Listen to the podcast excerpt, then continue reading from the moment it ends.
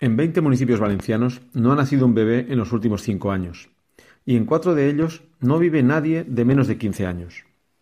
Son la cara más amarga de la despoblación, centrada en las comarcas del interior, desde el Alto Mijares al Comtat, el Alto Palancia o el Rincón de Ademuz.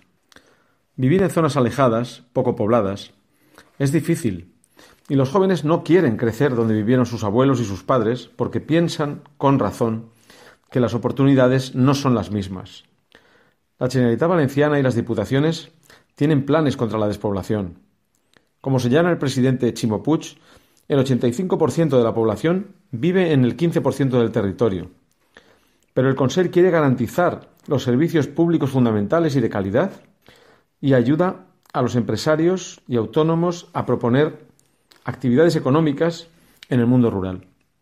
Importa especialmente que los colegios se mantengan abiertos, porque el cierre de un colegio rural es la condena del pueblo entero a la despoblación y al olvido. Se hacen planes, pero los resultados tardan en llegar.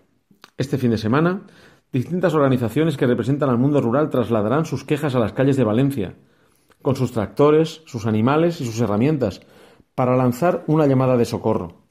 No hay relevo generacional en muchas actividades agrícolas y ganaderas que pocos quieren atender, pero que siguen siendo imprescindibles para todos. Esperemos que las ideas lleguen y que las protestas del mundo rural dejen paso a ideas, medidas y realidades.